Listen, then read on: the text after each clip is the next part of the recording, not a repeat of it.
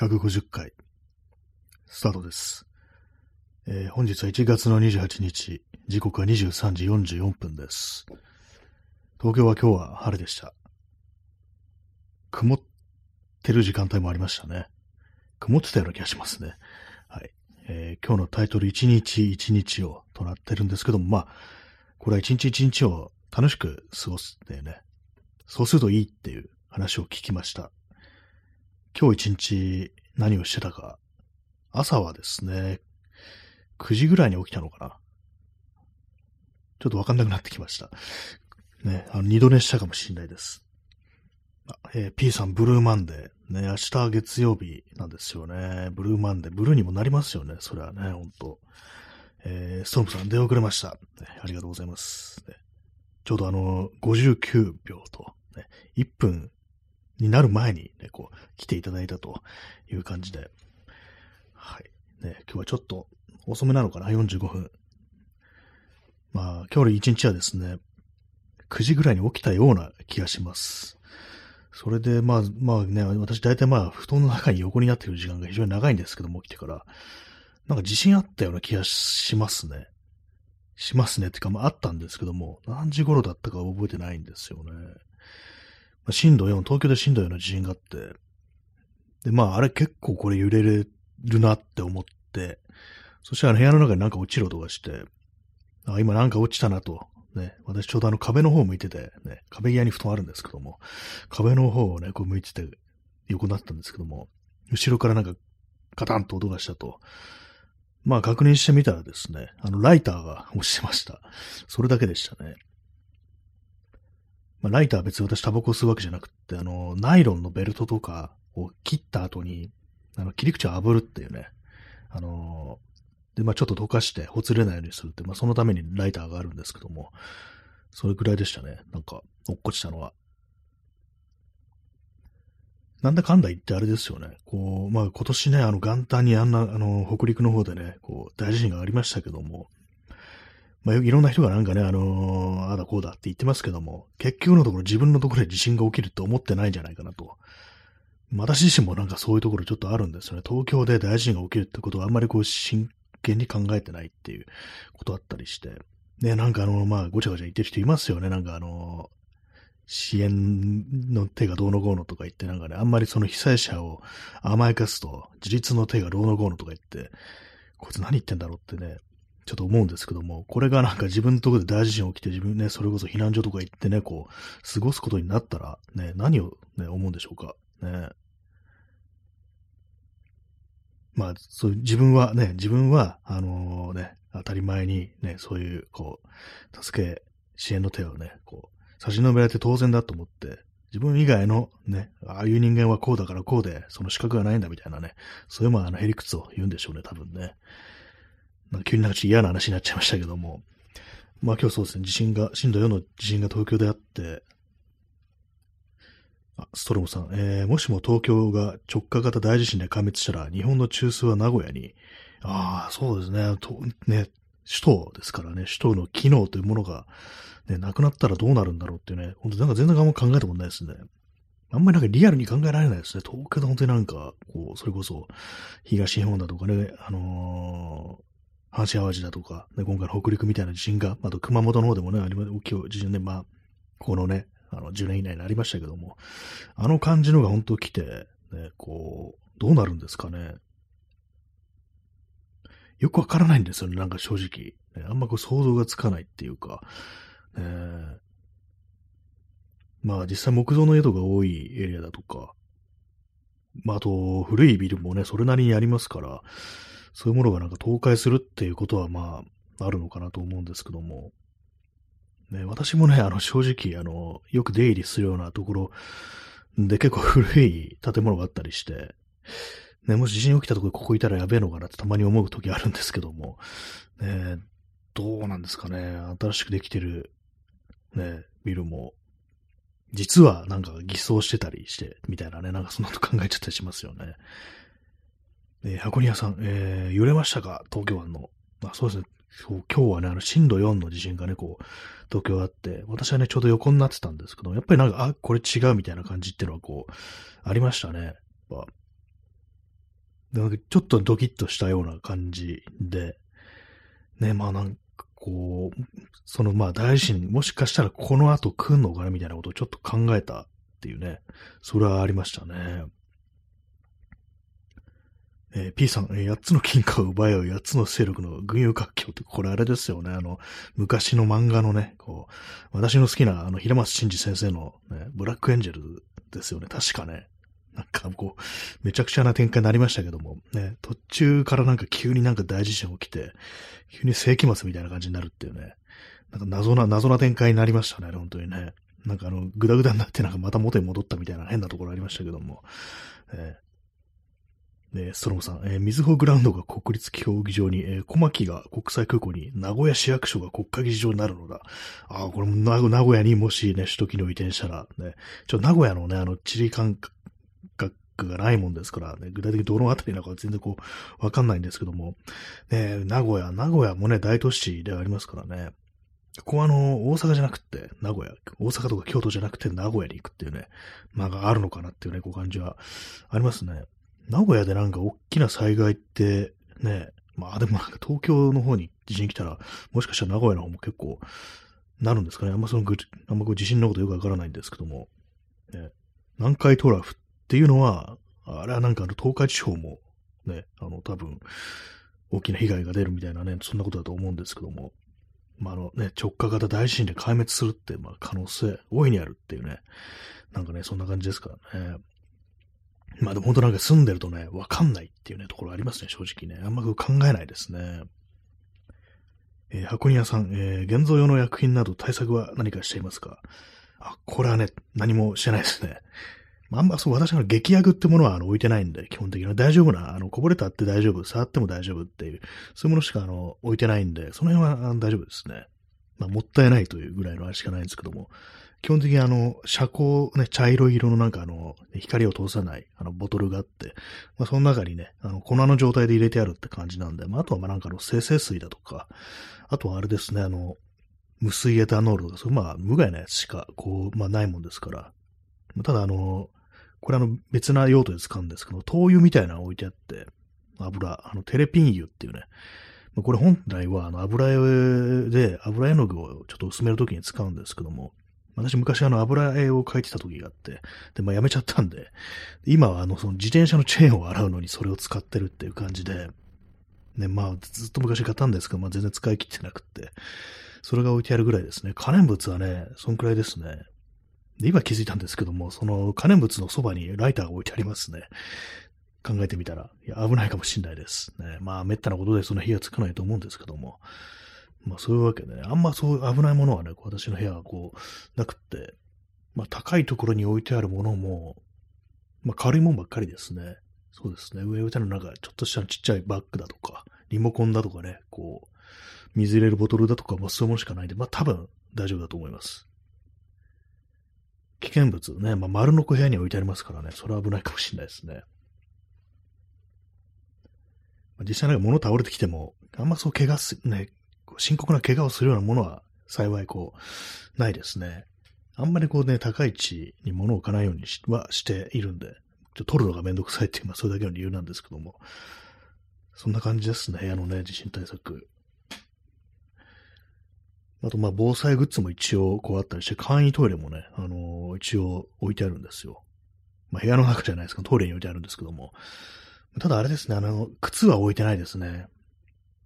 前ね、部屋の中に靴、ブーツ、履かないブーツとか置いてあったんですけども、最近なんか結構普通に雨降った時とか、そのブーツ履いたりするんで、普通に玄関に置いてあるんですよね。だからまあちょっとね、そこまで行かなきゃいけないってことになりますから、ね、もしあの部屋の中にガラスが散乱したらっていうね、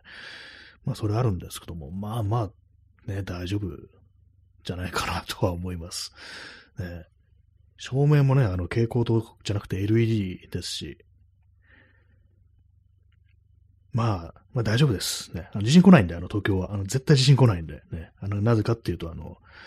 ね、あの、自民党があの、あれですよ、あの、いけ生贄を支え、ね、捧げてなんかこの、あの沈めてるんだっていうね。はい。ね、まあなんか変な状態言ってますけども、ね。まあでもその感覚的にはね、なんかそういうふうに思ってる人が割といるんじゃないかなと思いますね。地震来ないっしょっていうね。まあ、言ってる私自身がなんかどっかでやっぱ心の底で、来やしねえよみたいなね、ふうに思ってるっていうのはもしかしたらあるかもしれないですね。はい。ね、まあ、それでまあ、自信あったなと思ったんですけど、割とすぐにね、忘れて、あ今日もすることがないなと思って、ね、特にあのね、昨日も今日も別に予定がこうなかったんで、で、あれですね、あの、あ、そういえばあの机を延長しようと思ってたことに気づいて、机の延長っておかしいですけども、私横に長いね、机を使ってるんですけども、そこからさらにね、あの、右に空いてる空間があるんで、そこに足をね、こう一本と、ね、あの、その角材がちょっと使ってない角材があるんで、2x4 のね、角材があるんで、それを足にして、そこにあの L 字の金具を取り付けて、その上にね、こう、板をね、こう、渡すっていう感じで、その板の片方は、あの、今私が使ってる作業机の上に、まあ、乗っかる感じで、まあ、あの特に固定はしてないんですけども、重いもの乗せないんでいいだろうという感じで今日はね、そういう工作をしてましたね。ストロークさん、オレンジペンライトありがとうございます。ね、これあの、サイリウム的なあれだと思うんですけども、なんかこの感じだとあの、誘導してるかなっていうね、感じですよね。誘導、交通誘導灯みたいな感じになってますね。ありがとうございますね。ストロークさん間違えましたって書いてありますけども、もう全然大丈夫です。ありがとうございます。ねまあ、その棚、棚っていうか、机の延長を作り、こう、終えてね、まあ、物を置いたんですけど、まあ、大したもの置いてないです。メモ帳とか、あの、Bluetooth スピーカーとか、あと、ま、レコードですね。レコード、私1枚しか持ってないんですけども、まあ、それを飾るような感じで、今まで置いてあったね、ところから移動させてっていうところですね。あと、まあ、自分でプリントした写真を2枚ばかりね、そこにちょっと飾るような感じにしております。まあ、ちょっとしたあの祭壇みたいなね、感じになればいいのかなというところですね。意外にね、なんか、割とこうね、横にこう長い机ね、こう、使ってますけど、結構ね、あの、カメラのレンズとかそういうもの置いてあると、割になんかすぐね、あの、スペースが埋まっちゃうんですよね。えー、箱庭さん、えー、木部用の塗料で布に染み込ませた状態だと自然発火するものがあり、必ず濡らして密封しておかないと火災の危険がある可能性があります。あ危険がある種類があります。詳しくは各塗料の取説を。あ、そうなんですね。それありがとうございます。濡らして密封しておかないと火災の危険がある。ね、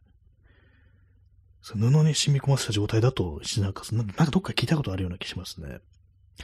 まあ実際私もなんかそのオイル線ってやつであの、なんか作るときとか色つけるんですけども、それあの瓶に入ってね、置いてありますね。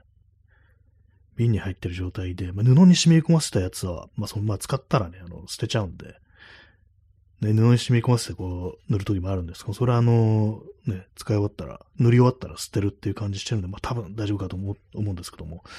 それでちょっと見てみますね、そのオイルステインのその瓶をどういう風になってるのか。あんまこう考えたことがこう、なかったですね。まあ、さっきのさっきでね、あの、灯油のそばにライダーが置いてあるとかね、こう、行った時点でなんか、どどうなんだって感じですけども、ね、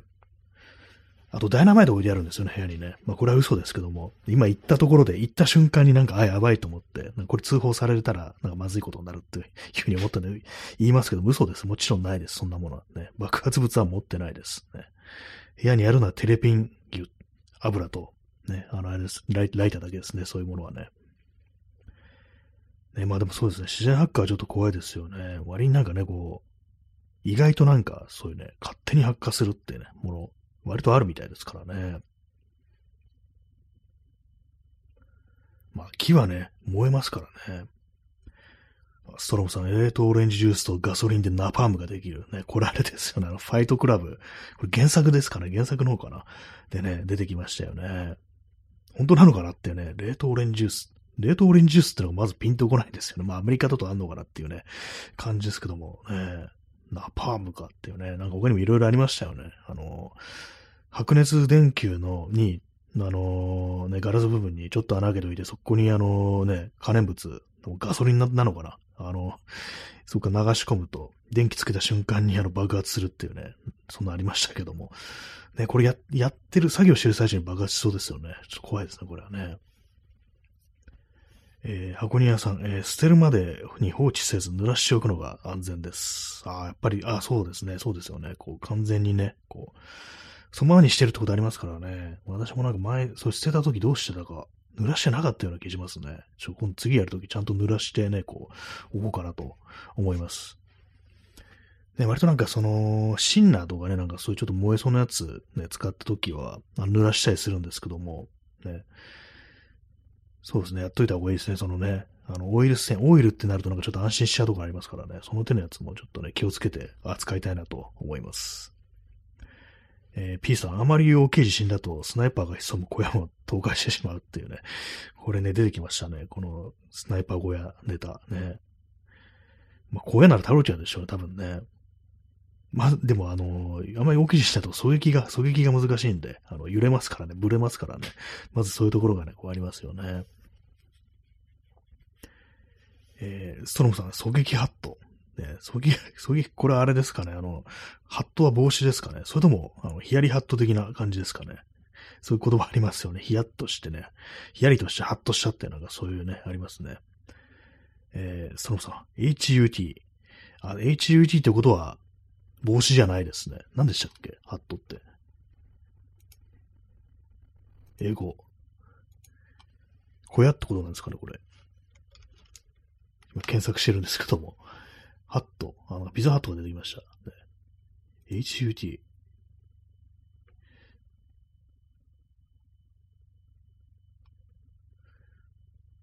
出てこないですね。あの、ディープ L。ね、ディープ L って言うけど、実はあの、ディディープルって読むらしいですね、これね。えー、日本語に、な昨日ちょっとスペイン語のなんかあれやってたんで、英語からあ、やっぱ小屋ですね。この言葉知らなかったですね。HUT ハットって小屋なんですね。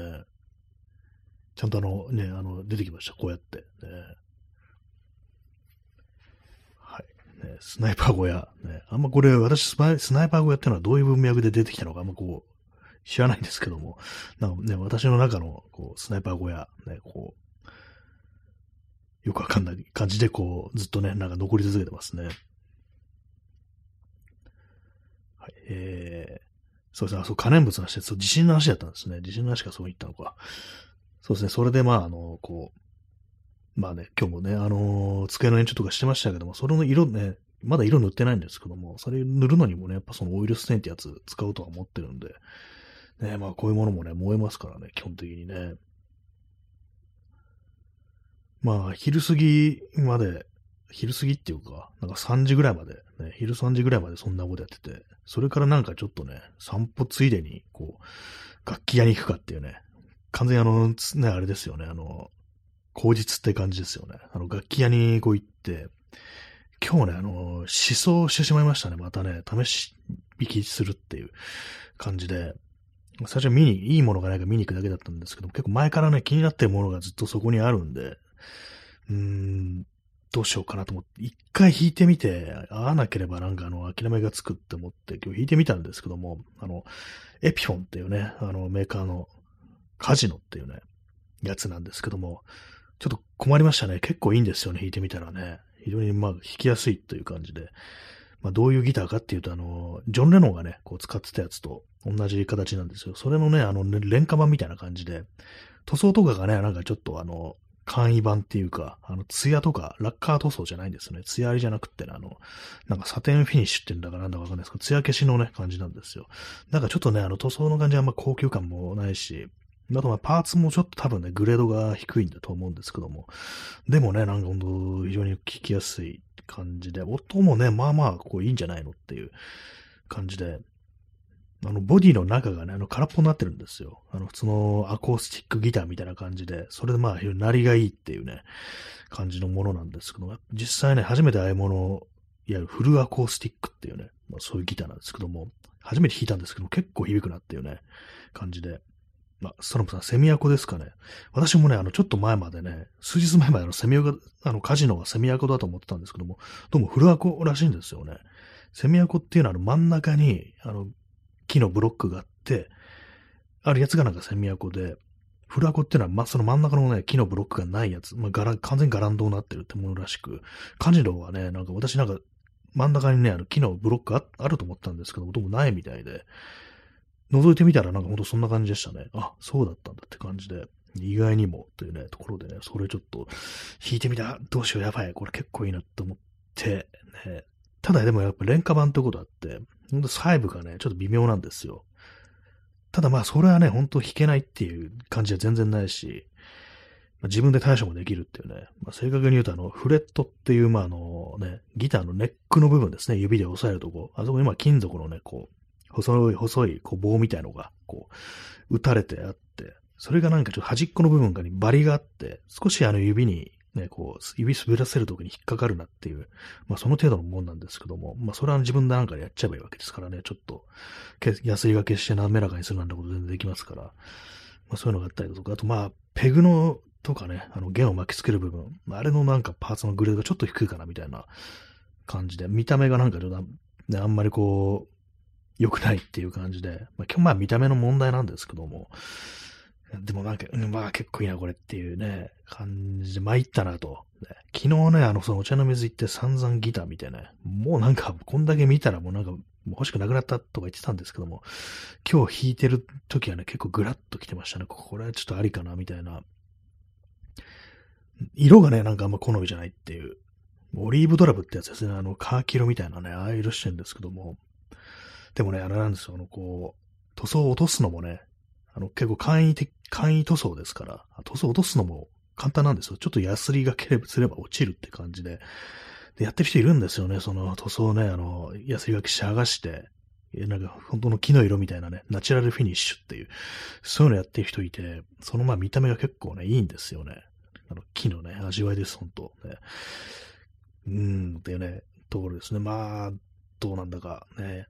でもやっぱりね、あの、新しいんですよね。2022年製のギター。本当まあ、2024年になったばかりです。本当1年ぐらいっていうね、ところなんですけども、やっぱね、新しいギターって新しい音がするっていうね、感じして、自分のね、使ってるもうね、だいぶ時間経ってるギターと比べると、やっぱなんかまだだな、これは、みたいな感じがあったりして、まあ、十分使えるんですけども、ちょっとひ、なりが違うっていうのがありましたね、響きっていうか。私のね、持ってるやつ、まあ結構、まあなん、何ちょっとね、言葉にするの難しいんですけども、やっぱなんか鳴ってるな、みたいのがあるんですよ。実感みたいのが。ね、新しいのはね、やっぱなんかどこかで、なんとなくこもってるような気がするっていう。まあ、これはあのね、まあ、そもそもカジノっていうね、ギターは割とこもりがちというか、ちょっと甘い感じの音が出るっていうね、感じなんで、そんなキンキンしてないんですよね。まあ、それもあると思うんですけども。まあでもこれをね、今からね、こう、引き込んでいって自分のものにするってね、こう、なると、まあ時間かかるだろうなっていうね、それありますね。見た目だけだったらそれこそ塗装とか削っちゃえばいいんですけども、本当なんか木がね、あの、ちゃんと乾燥してくる、期待するってことなのかな。まあ仕上がってくるっていう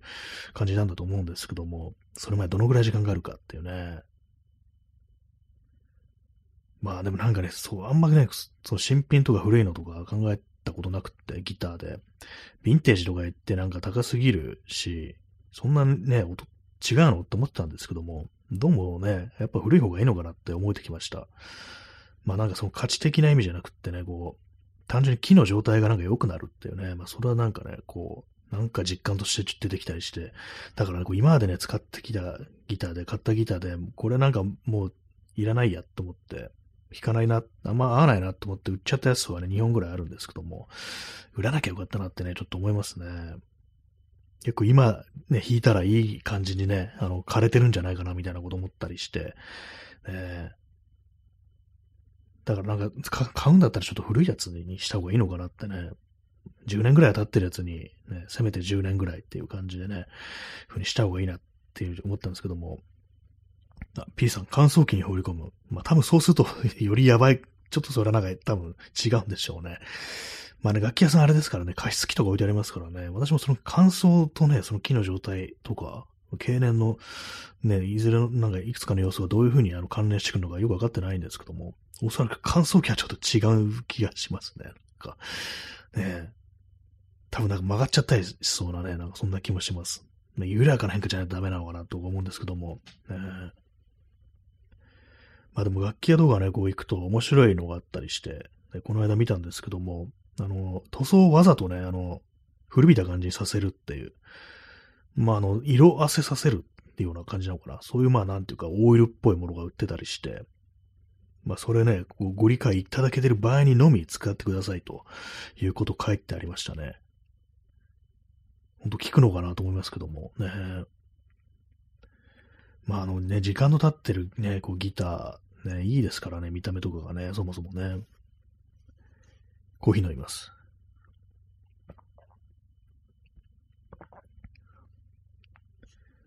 まあ、この間ね、ちょっとヤフオクで買いかけたギターは、えー、97年製だったかな、ね、ギターで、まあ、同じくエピフォンのやつだったんですけども、ちょっと状態が微妙だったっていうね。あと、まあなんか、あのー、ね、あれですね。やっぱり、今のやつを大事に使おうみたいな気持ちがあったんで買わなかったんですけども、ね、なんか今の私のこのテンションだとなんか、やっぱ買っとけばよかったか、みたいなね、気持ちがこう、若干あります。ね。まあ、あのね、ヤフオクですからね、ちょっと微妙ですけども、失敗するってことも十分ありますからね。引かないでね、買うってのはね、ちょっと怖いですからね。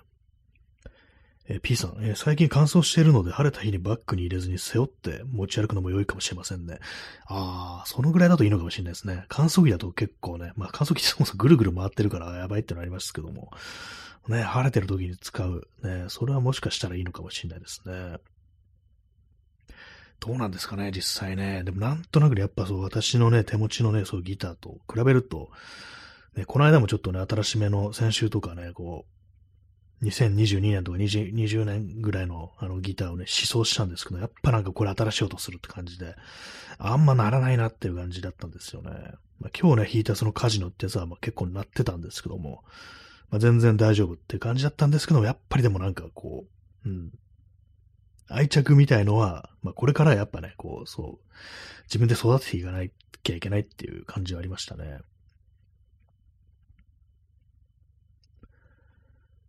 えー、まあどんな感じになるか、ね。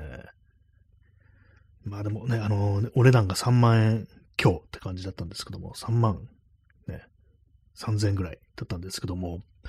うん、まあ、まあ安いですよ。ね。まあ、あのー、廉価版っていうのもありますけども、で、まあ、音も問題ないし、ちょっとやべえな、これっていうね、感じですね。で、まあ、そこ出てね、あの、違うね、楽器屋に入ったら、そっからね、あの、また同じね、エピフォンのカジノの、その、今度はね、あの、ちゃんと塗装してあるやつ、ね、廉価版じゃないやつが置いてあって、それがあの4万、4万4千円で置いてあって、うーん、っていう感じになりましたね。まあ、音的にどうなのか、ね、音だけじゃないですからね、見た目気に入るかとかね、愛着持てるかっていうのもまあ非常にこう、大きいですからね、ほんとこう、まあでも帰ってきたら、なんかちょっと落ち着きました。ね。まあでも本当なんかその辺にね、ずっと置いてあって、いつでも弾ける状態だったら、これ買っちゃうかなみたいなね、感じになるかもしれないですね。はい。えー、じゃあ今日はちょっと二部制にしますかね。またね、昨日なんかね、1時間半やりましたけども、今日もね、あの、まあ、あのね、日曜の夜ですけども、ね、0時過ぎてますけども、ね、もしよかったらお付き合いくださいという感じで二部制でね、また行きたいと思いますね。30分経つの早いですね。大した話してないのにね、なんかいつも間にかこう、結構ね、時間が迫ってると感じです。さあ、そして、えー、キングオブトークありがとうございます。B さん。ね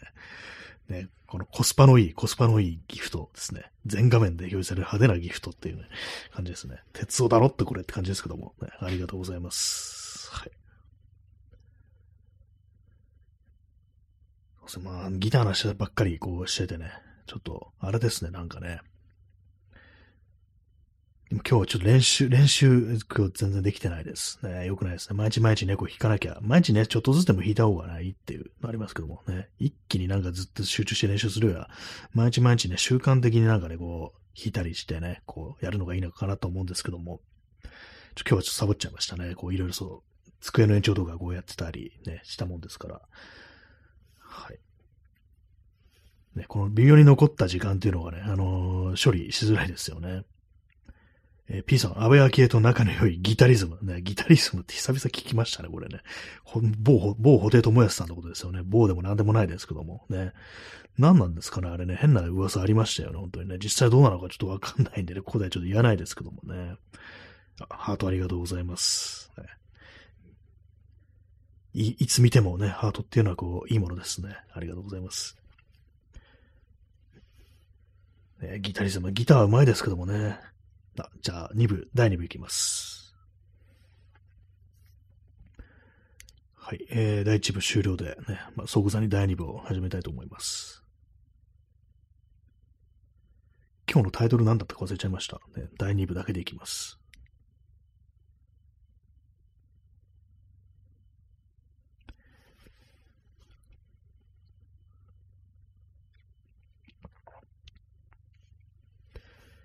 はい、えー、第2部ね、早速を開始しております。時刻は0時14分ですね。1月の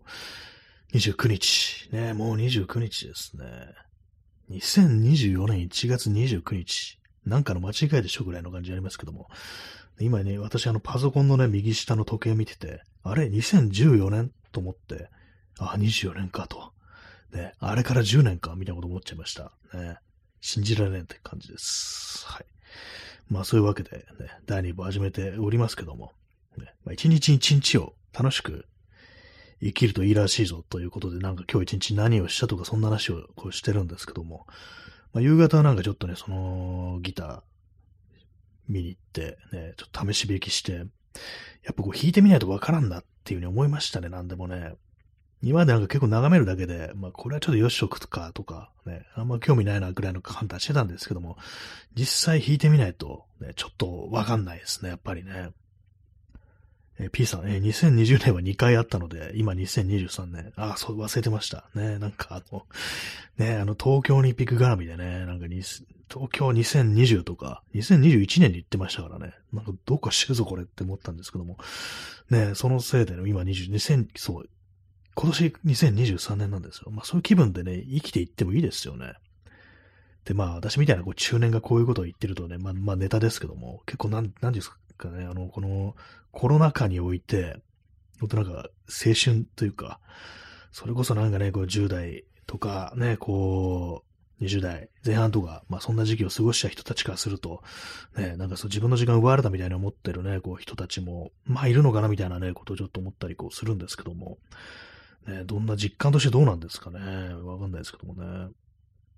ねほんとなんか大人からすると、中年からするとね、2020年っていうね、この間じゃんぐらいのね、なんか、一昨年ぐらいの感じですけども、ね、実際、実際もう2024年なんだぞというね、感じですね。時間が経つのって嫌ですね。まあ今日一日はね、そう夕方はそれをやって、で、あの、あれです。あの、カメラね、あのー売れました。あの、今まで使ってた、で、こう、ミラーレスカメラですね。ソニーのやつ。大丈夫かな？売れるかなと思ったんですけどもね、無事売れて、あの、もう発送して、したんですよね。まあね、これ結構前に買ったんですけども、2018年の12月に買ったカメラで、まあ、ちょうど5年ぐらい、5年目になるというところでね、さようならという感じに、愛になったんですけども、まあ、なんですかね、ここ結構ね、あのー使いましたけれども、うん、やっぱりなんか物を売るときって、結構なんていうか、その、ちょっとセンチメンタルな気分になるっていうのこう、多分あると思うんですけども、今回あんまないですね、なんかね。まあ、かつカメラ自体あんまないですね。そうデジタルものだからっていうのはあるかもしれないですけども、これギターとかだったらね、まあ、もうちょっとあれなのかもしれないですけども、今言ってて、あの、前にギターを売った時、そんなにあの、センチメンタルになったかというと、そうでもないですね。やっぱなんか、そう、使い込んだか否かっていう、それはありますね。前ね、売ったギターもあんまこう使わないでね、ずっとなんかこう置いてあったみたいなやつなんで、やっぱりこうね、最後に残ってるのが今、こう、ね、手元に残してるのが、あの、フェンダージャパンのジャガーっていうね、これは非常になんか愛用してるというか、一番好きなものっていうね、感じなんで、もしこれをね、売ったりしたら、すごくこう寂しくなるだろうなっていうのはやっぱこう、ありますね。まあカメラ売りました。ということで今ね、私の手元にはね、カメラある、デジタルのカメラはですね、えー10年、いや、ね、2010年ぐらいに買ったね、一眼レフ、ね、こう、だけが、ペンタックスの一眼レフだけがあるって感じで、あとまあコンパクトですね。コンパクトカメラも、これ、あの、200円で買ったようなやつとかなんかね、こう、引き出しの中は入ってたりしますけども、あとはフィルムのカメラですね。まあそういう感じで、まあ、昨日とかね、この一眼レフとかね、こう持ってってね、撮ってみたんですけども、やっぱね、あのー見づらいっていうね、あります。ファインダーがな、ちょちちょっと曇ってて、もう視界に何が映ってるのか あんまりわかんないっていう感じになっちゃってて、それであのマニュアルのレンズとか使ってるから、もうピント合わせるのがね、あの、勘になるっていうね、感じだったんですけども、で、あとま構図とかもね、よく見えないんで、結構あの、適当な感じになるっていうね。でもなんかね、あの、今見てみると、昨日ね、なんか撮ったやつをちょっと見てみたら、色はなんかそんな嫌いじゃないな、みたいなね、感じですね。まあ、あの、1200万画素でね、あの、センサーのサイズもあんま大きくないっていうやつでね、しかもあの、エントリー機っていうね、初心者向けのね、あの、機種っていうことでね、まあ、ちょっと、大してあれじゃないんですけども、これもなんかね、ずっと長いこと使ってましたから。ね、それなりになんかこう、感謝の念みたいなものがね、あの、ものに、がありますけども、えー、まあ、これはもう古すぎて売れないんでね、ずっと手元に残しておこうと思います。ね、物を売るね、タイミングってデジタルは難しいですよね、ほんとね。お金にするんだったら、あの、早いうちにね、売った出しも買った方がいいっていうね、感じですけども。まあ、今回売ったね、あの、ソニーのカメラも、結局ね、あの、買った値段から、あの、マイナス数千円ぐらいの感じで売れたんで、まあ、かなりね、うん、まあ、全然ね、こう、元を取ってるって言ったらあれですけども、ね、いいんですけども、やっぱなんかね、あの、手数料取り上がるな、ヤフオクって思いました。で、10%も取るんですね。今ね、なんかあの、キャンペーン中で、あの、5%で済むんですけども、通常だと5%、ね、あの、10%っていうね、なんという、なんという暴利だってちょっと思ってしまいました。今までね、なんか大したね、あの、高いものとか売ってなかったんで、1万超えるものとか売るのってあんまなかったんですよね。まあ、そういうのもあったりしてね、今回カメラですから、ちょっとま高めというところで、なんか気になっちゃいましたね。こんな飛んのかよ、みたいなね。今更ですけども。まあ今はね、今は5%なんですけども、ね。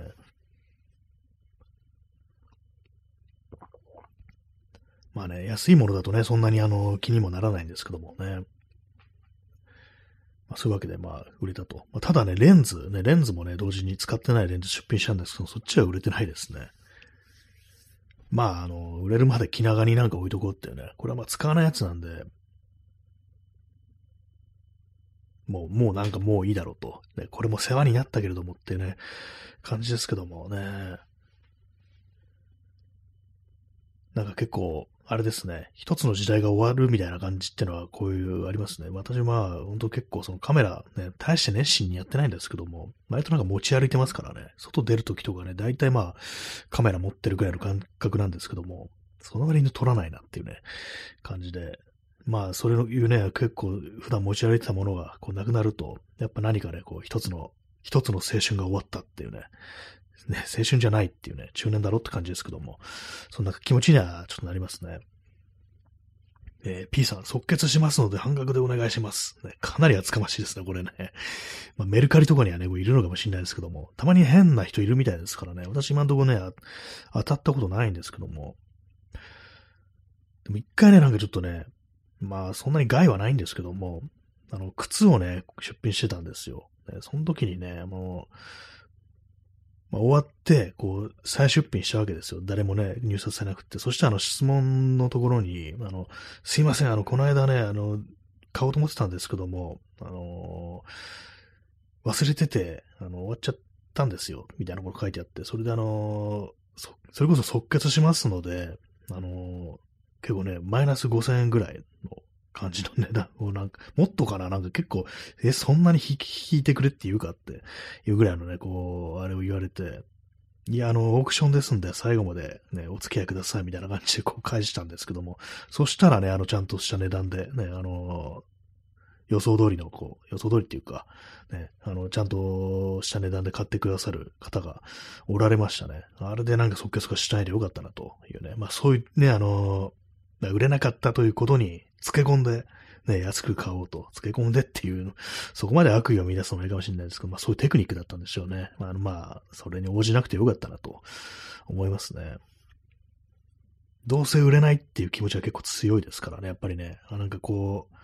う、ね、あれですね、ウォッチリストが入ってんのに全然こう売れないから、もう諦めてなんかもっと安く売っちゃおうってね、感じのこと思うんですけども、ね、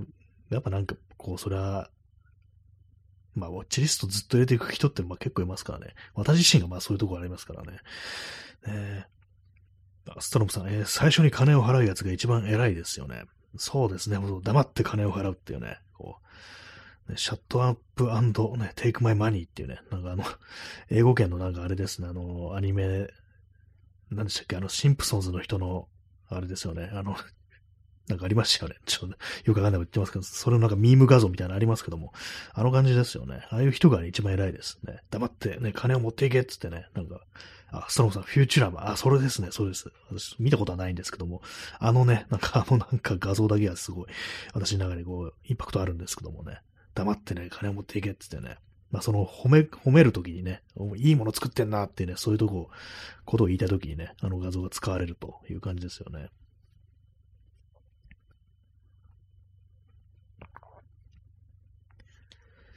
そうですね。まあそういう感じで、まあ一応まあ売れたという感じで、まあレンズはね、こう一本残ってますけども、これはね、前も売れなかったやつなんで、まああのなんか気長にね、気長にやろうと思ってます、こっちは。ね、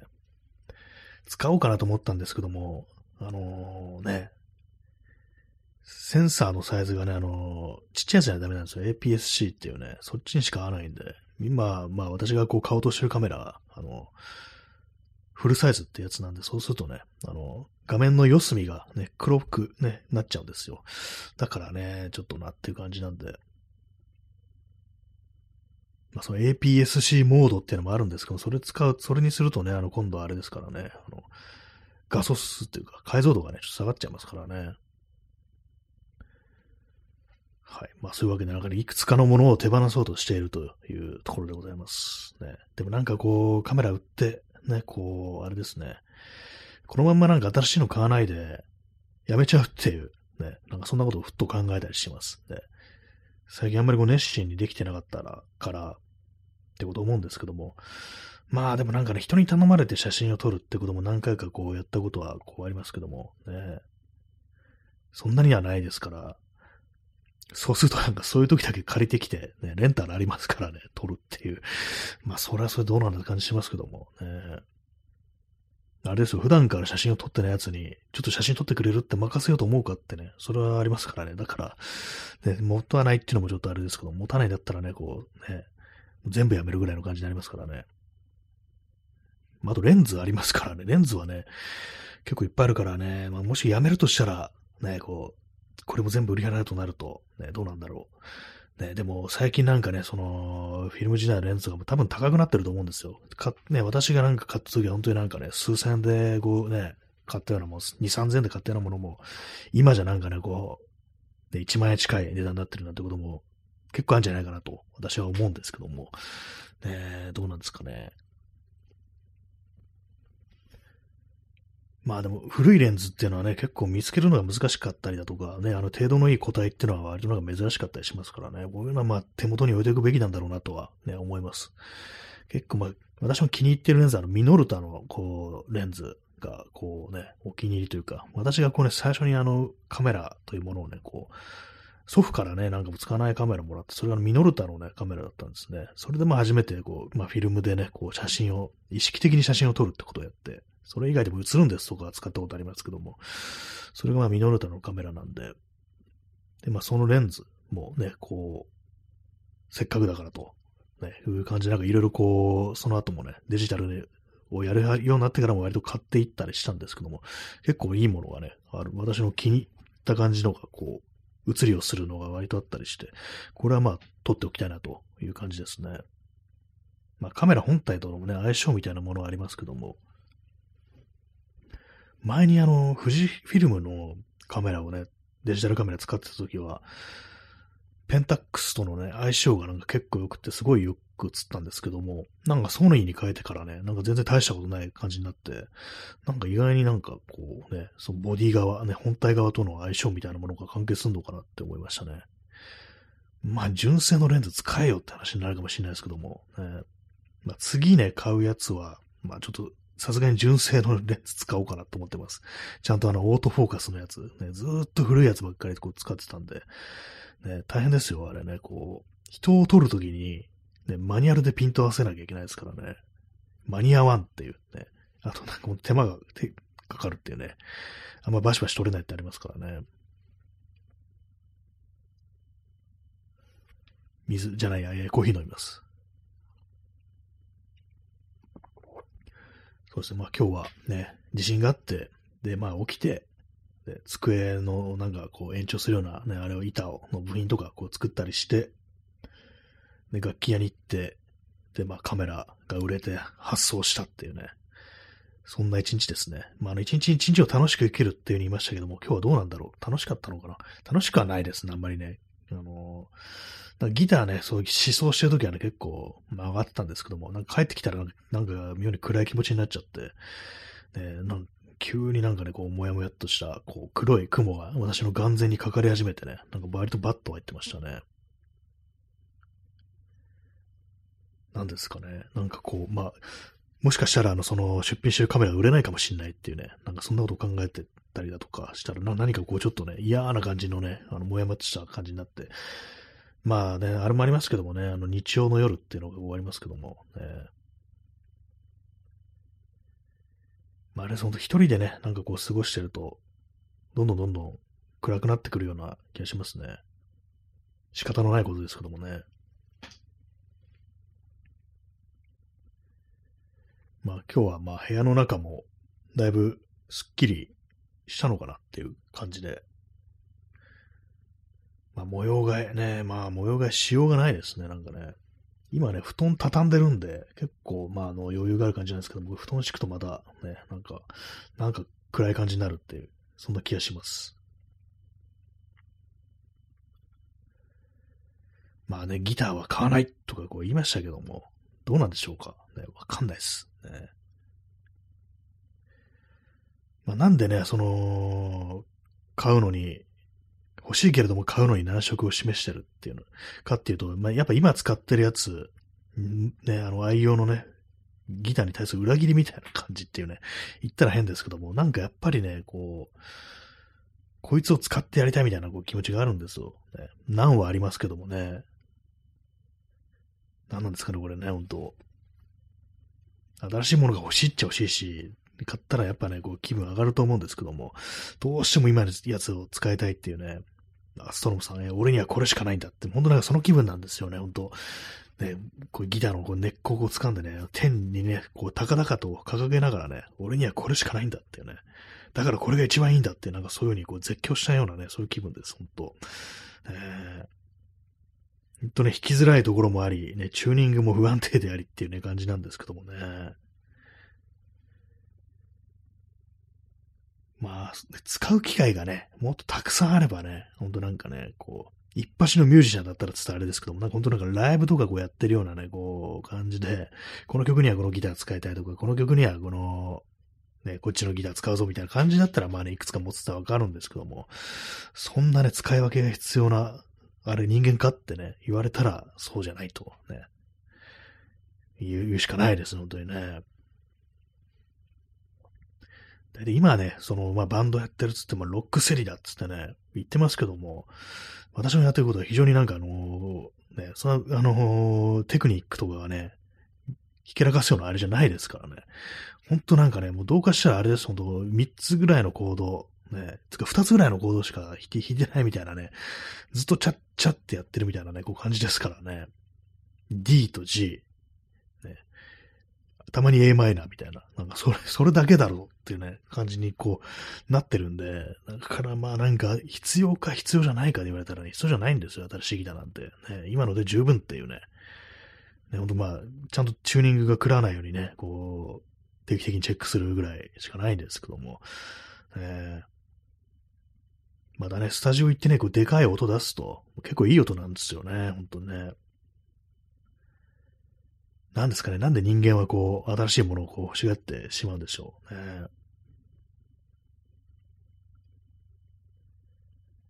はい。まあ、なんかね、物が欲しくなる。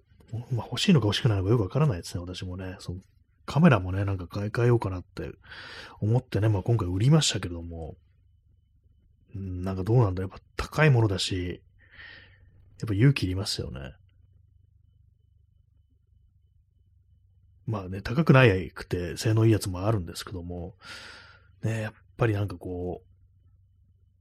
まあ高くなくて性能いいやつってのはまあちょっと古めのなんかね、こう一眼レフとかだったら、ニコンの一眼レフとかだったらね、まあそんな高くなくて性能も十分っていう感じなんですけども、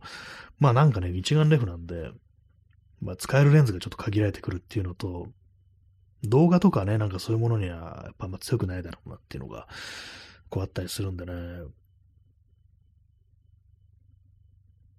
で一時期なんか本当なんか1時間レフ買おうかなっていうね、追加で、ね、そのソニープラスでね、こう、思ってたんですけども、やっぱなんかね、こう、どっちつかずになりそうだなみたいな、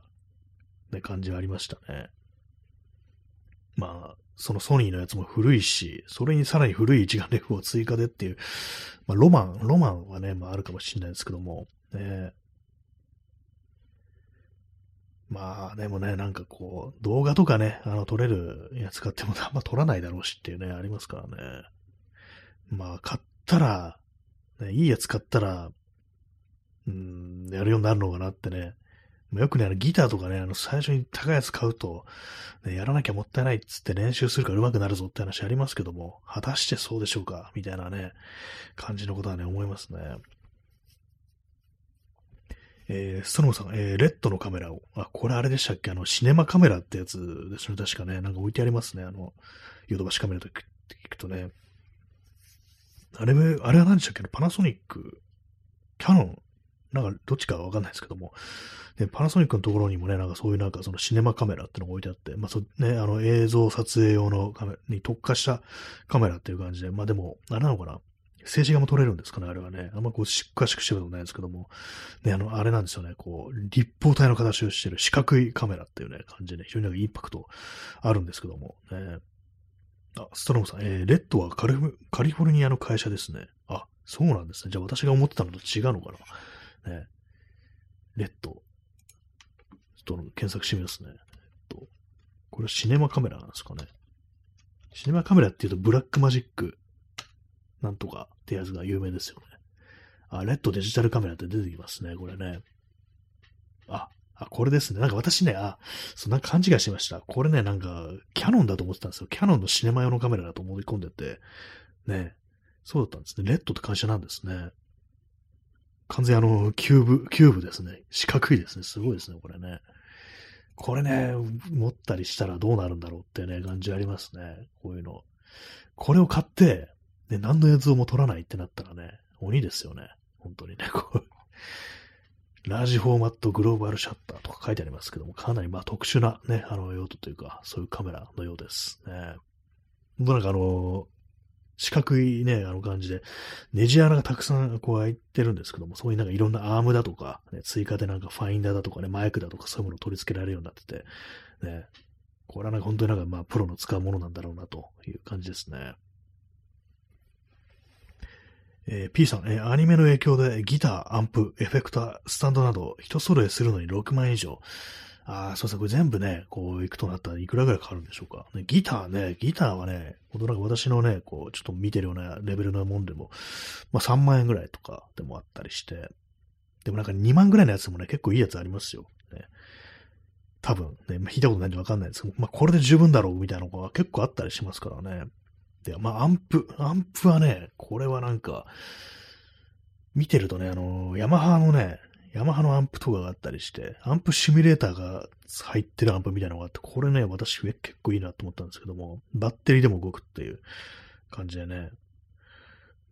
それがなんかね、安い、ちっちゃめのやつだと、まあ19,800円って感じで、エフェクター、エフェクターね、そのアンプの中入ってますから、これは買わなくて大丈夫って感じで。スタンド、スタンドはね、あの、中古楽器屋さんであの500円とか1000円で置いてあります。だからね、これあの、いくらかな、全部で、ね。ギター3万、ね、アンプ、えー、2万ですね。2万5千円ぐらいで十分、あの、なんかそこかピックとかね、あの弦とか、なんかコークとかね、そういうやつ、2万5千円でなんか十分、こうね、楽しめるんじゃないかなって私、2万5千円じゃないや。えー、えー、なんだ、ギターが3万で、こう、ね、アンプがもう2万ですからね。まあ5万、6万かからずに楽しめるんじゃないかなと思いますね。まあ、アンプなくてもいいですけどもね。アンプなしでね、なんかあの、直で繋ぐやつありますから。ああいうの多分2、3000円でこう買えるんでね。それでもいいと思います。あ、P さん、えー、ゾウさんで、あの、スピーカー、スピーカーがついてるギターですね、あれね、なんか、いろんなところで重宝されてますけども、私ね、ゾウさん使うギタリストといえば思い浮かぶのが、あの、グレート義太夫ですね。高橋軍団の。ねあの人なんかゾウさん使ってますよね。使ってますっていうか、あの、テレビのなんかあれだから、ね、あれですぐ出せ、ね、持ってこれるかってことだと思うんですけども、ね、ゾウさんセットだと、ゾウさんセット6万くらいするんですかね。ゾウさんで6万出したくないですね。なんかね。えー、ストロムさん、えー、ズーム505、500円で買ってましたね。ああ、安いですね。これはもしかしてあれなんですか？アニメの中でそういうシーンがこうあるってことなんですかね？すいません。アニメの方の、なんかありますよね？なんか、バンドやれ、アニメとかね。そういうのま見たことないんであれなんですけども。500円。ね、まあ、ズームのね、そう、エフェクターや、マルチエフェクト、エフェクターとか安かったりしますからね。ズームね、そう、私も前にね、持ってました。売っちゃいましたけども、ね、すごい安いやつですけどもね。エフェクターね、なんか私も本当にギターとか始めた頃は、なんかやけにね、凝っちゃって、練習よりもなんか変な音作るみたいなね、感じの時期がありました。あれ間違ってたなと、今ではこう思います。普通に、普通の音出せと、って思うんですけども、エフェクターをね、買ってもうまくはならないぞと、いうね、あの時の自分にこう言いたいです、本当にね。まずはね、こう普通に、ね、アンプ直結でね、あの、まともに弾けるようにっていうね、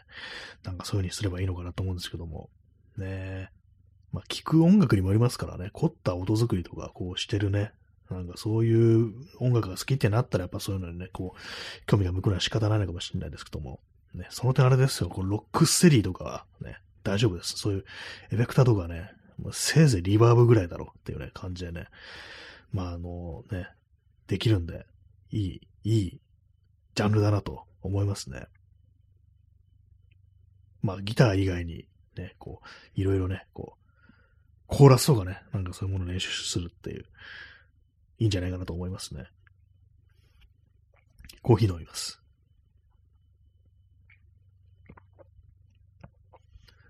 昔なんかあの、デジテックっていうね、こう、まあ、エフェクターメーカーがあるんですけど、そのワーミーペダルっていうね、もの持ってましたね。高い3万くらいするやつ買って、ログに弾けもしないのにですよ、と。売っちゃったんですけども、ね、なんか本当なんか大した値段で売れなくって、ね、なんかバカなことしたなって思います。そもそも買うなって話でしたね、あれはね。どういう音が出るかっていうと、あの、1オクターブ上とか2オクターブ上の音が出るっていうね、感じなんですよ、弾くと。自分の弾いてる弦のね、あの、押さえてる部分より1オクターブ上の音をまあ同時に出すみたいな、そういうやつなんですけども、まあいらないよなってね感じをね、なんで物買ってたのかわかんないですけども、結構ね、エフェクターは持ってましたね。ビッグマフっていう、まあこれ歪み系ってまあ音をね、こう歪ませるやつとか、あとまあラットってやつですね、ラット。あとまあボスって有名なメーカーがあるんですけど、それのもね、なんかあの、コーラスだとか、ピッチシフターだとか、トレモロだとか、なん結構持ってましたね。まあ、そのあらかたも売りましたけれども、ね、今ね、そういうものがあったとしても、使い道がないですね、本当にね。まあ、ストロムさん、人間室の輪島真司はエフェクター自作するらしいです。ああ、なんか、似合いますね、エフェクター自作ね。あの人なんかすごいね、凝ってるっていうか、やっぱすごい、腕もね、あの、確かですね、すごい上手いですよね。そうなると、ね、まあ、そういうぐらいの人だったらね、エフェクター自作すってね、まあ、ね、当然かなと思うんですけども、私みたいなね、こう人間がね、そういうことやってもっていう感じですよね。その音をどう使うのかお前わからないだろうっていうね、感じになりますからね。まあ、でもあの世界もね、多分深いんでしょうけれども、ほんとなんかね、こう、ただ買えばなんとかなるみたいなね、私の場合そうでしたからね、なんか思ってましたからね、あの、それは間違ってたなと、今になってはね、こう思うというね、ところですけども、ね、